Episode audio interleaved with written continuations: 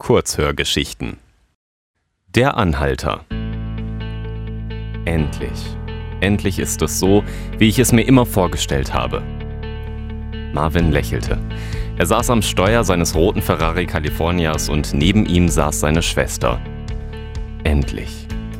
Nachdem sie sich jahrelang nicht mehr gesehen hatten, waren sie jetzt wieder Bruder und Schwester. Und auf dem Weg zu ihrem ersten gemeinsamen Urlaub. Ein Städtetrip nach München. Sie fuhren seit ungefähr einer halben Stunde über die A8.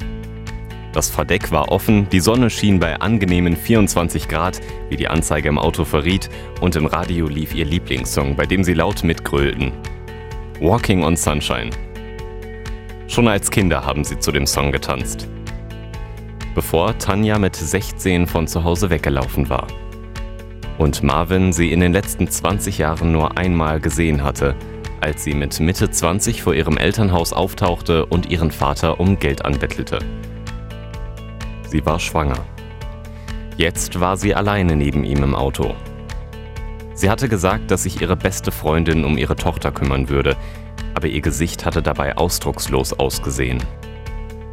Dabei war ihr Gesicht das Gegenteil von Ausdruckslosigkeit. Sie hatte strahlend blaue Augen, die Freundlichkeit und Wärme ausstrahlten. Blonde Locken, auf die andere Frauen neidisch waren. Ihre Haare fielen ihr bis zu den Schulterblättern und hatten natürliche Wellen, die kein Lockenstab dieser Welt so perfekt hinbekommen hätte. Ihre längliche Nase war schmal und gerade. Ihre Lippen waren voll und sahen aus wie gezeichnet. Die Unterlippe war doppelt so breit wie die Oberlippe und sie hatte ein weiches Kinn, auf das jetzt die helle Sonne strahlte.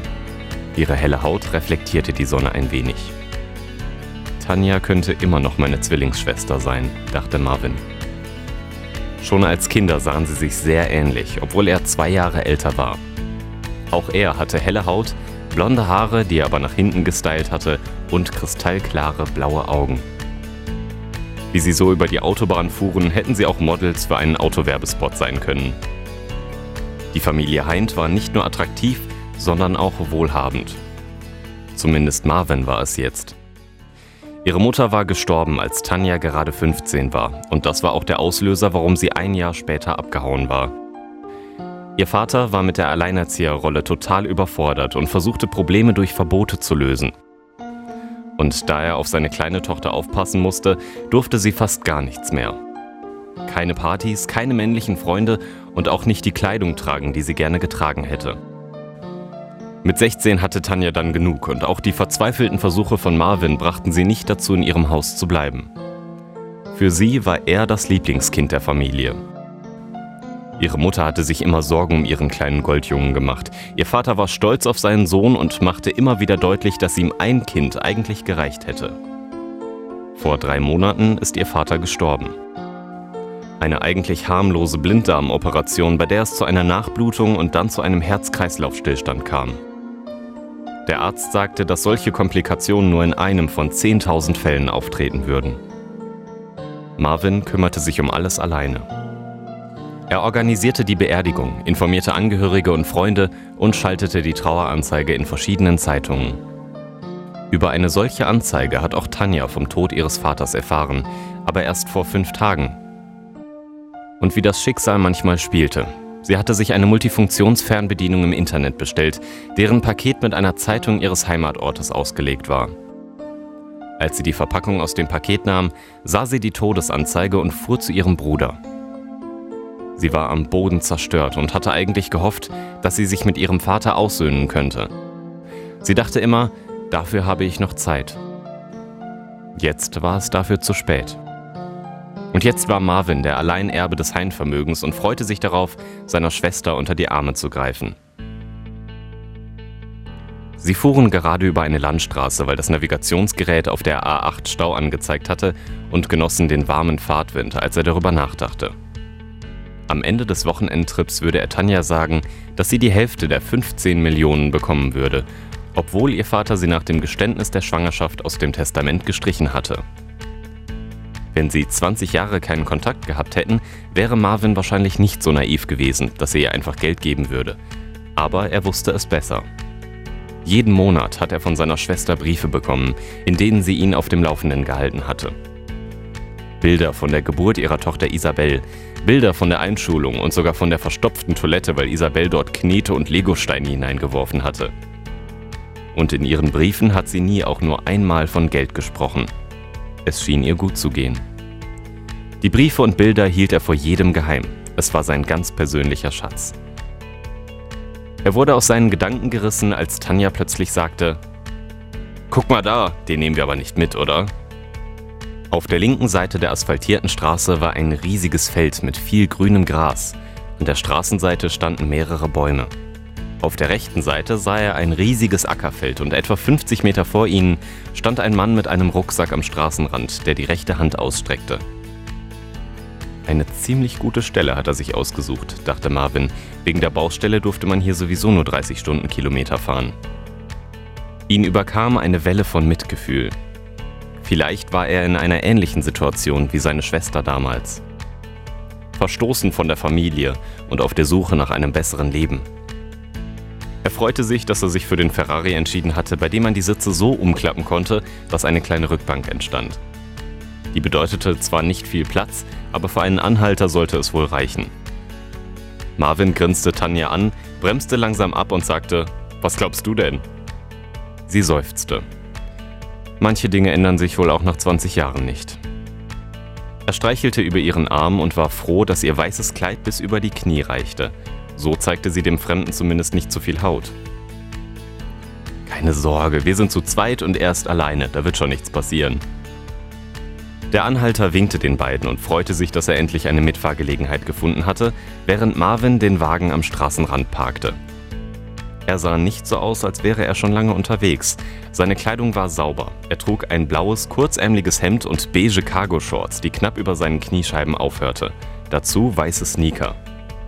Vielleicht auch einfach nur ein Student auf der Durchreise? Auf der Suche nach einem Abenteuer? Aber für einen Studenten wirkt er eigentlich zu alt. Anfang 30, mindestens. Puh, endlich, danke Leute, rief er. Tanja sah nicht gerade begeistert aus. Sie zischte Marvin zu, aber wir machen nicht extra einen Umweg. Er streckte ihr die Zunge raus und fühlte sich wieder wie früher, wenn seine kleine Schwester meinte, dass er zu albern wäre und sich endlich mal wie ein Erwachsener benehmen sollte. Dabei wunderte sie sich wahrscheinlich gar nicht und es war ihr vollkommen klar, dass er den Anhalter mitnehmen würde. Er war schon immer der Mensch, der sich um andere kümmerte und sogar verletzte Tiere mit nach Hause gebracht hatte. Wie die Taube, die er mit neun Jahren auf dem Weg von der Schule nach Hause auf der Straße gefunden hatte. Sie war schon tot, aber Marvin wollte sie unbedingt retten. Ihre Mutter war so hysterisch, dass sie mit Marvin sogar zum Arzt gefahren war, um zu überprüfen, ob er sich nicht irgendwelche Krankheiten eingefangen hatte. Tagelang roch das Haus noch nach Desinfektionsmittel. Jetzt stieg Marvin aus und fragte, wo soll's denn hingehen? Ach, wo es mich gerade hintreibt, antwortete er. Ich wollte mir vielleicht die Tage mal München angucken, wenn ich's schaffe. Währenddessen fuhr er sich mit der Hand über den Kopf, auf dem nur ein paar Stoppeln waren. Er hatte sich wohl eine Glatze rasiert. Zu seinen braunen Augen und dem Dreitagebart passte es ganz gut. Sein Aussehen kam Marvin merkwürdig vertraut vor, aber das lag wahrscheinlich an diesem Allerweltsgesicht. Er drehte sich um und grinste seine Schwester begeistert an, die im selben Moment die Augen verdrehte. Das passt perfekt, rief er. Wir fahren nach München. Los, steig ein. Hast du nur den Rucksack dabei? Der Fremde klatschte vor Freude in die Hände und rief: Genial, ja, ich habe nur so ein paar Sachen zum Wechseln dabei. Dann ging er auf Marvin zu, gab ihm die Hand und sagte: Ich bin Felix, freut mich. Hi, ich bin Marvin und die skeptische Person da hinten ist meine Schwester Tanja. Felix sah zu ihr und erwiderte: Ich würde als Frau wahrscheinlich auch keinen Anhalter mitnehmen. Dann zwinkerte er Marvin zu. Perfekt. Marvin fühlte sich bestätigt. Tue Gutes und dir widerfährt Gutes. Das hatte schon seine Oma gesagt und an diesen Leitspruch hielt er sich auch. Die beiden Männer gingen auf das Auto zu und Felix sagte entwaffnend: Hi Tanja, ich hoffe, es macht dir nichts aus. Ich schwöre, dass ich kein Serienkiller bin. Lächelnd hob er die Hände, während Tanja leicht gequält antwortete: na, wenn der potenzielle Killer sagt, dass er keiner ist, dann bin ich ja beruhigt. Felix lachte so herzlich, dass auch Marvin und Tanja mitlachen mussten. Dann sagte er an Marvin gewandt: Übrigens, das ist echt ein schickes Auto. Von wann ist der? 2013, sagte Marvin stolz. Also das 2012er Modell mit 490 PS. Als Kind wollte ich immer schon einmal einen roten Ferrari haben. Er befürchtete, dass er zu sehr prahlen würde und hielt sich mit den Details zurück. Bei seinem neuen Freund wollte er sich nicht direkt unbeliebt machen, indem er mit seinem Reichtum protzte. Felix sah beeindruckt aus. Ja, wer nicht? Auf die Autobahnfahrt bin ich mal gespannt. Linke Spur, hier kommen wir. Wieder dieses herzliche Lachen. Schon jetzt hoffte Marvin, dass er öfter Kontakt mit Felix haben würde. Er war einfach von Grund auf sympathisch. Felix stieg etwas unbeholfen auf die Rückbank und griff nach seinem Rucksack, dann setzte Marvin sich auf den Fahrersitz. Als er sich gerade anschnallen wollte, spürte er einen leichten Druck am Hinterkopf. Etwas wurde dagegen gedrückt. Er konnte sich fast denken, was es war, aber sein ganzes Inneres sträubte sich dagegen, es zu glauben. Die Bestätigung erfolgte durch Felix, der mit einer Stimme sprach, die keinerlei Freundlichkeit mehr zeigte. Halt bloß still, beweg dich nicht. Wenn, wenn du Geld willst, setzte Marvin stocksteif an und wurde direkt unterbrochen. Halt's Maul, sicher will ich Geld und das bekomme ich auch. Oder, Baby? Geschockt sah Marvin langsam nach rechts, während der Lauf der Pistole an seinem Hinterkopf entlangrutschte. Tanja sah nach hinten zu Felix. Sie grinste. Das konnte nicht wahr sein. Tanja? fragte er leicht weinerlich und voller Zweifel. Was hat es zu bedeuten? Ich dachte, dir geht's gut. Was ist mit deiner Tochter? Soll sie ohne Mutter aufwachsen, wenn du ins Gefängnis kommst wegen der Nummer hier? Tanja und Felix lachten. Ein Lachen, das Marvin als gruseligstes und boshaftestes Lachen der Welt empfand. Du meinst Isabel? fragte sie spöttisch. Such mal im Internet nach Kinderfotos, da findest du eine ganze Menge. Aber du warst doch schwanger. Ihre Miene verdunkelte sich. Stimmt, aber da unser lieber Vater mir kein Geld geben wollte, musste ich mich eben darum kümmern.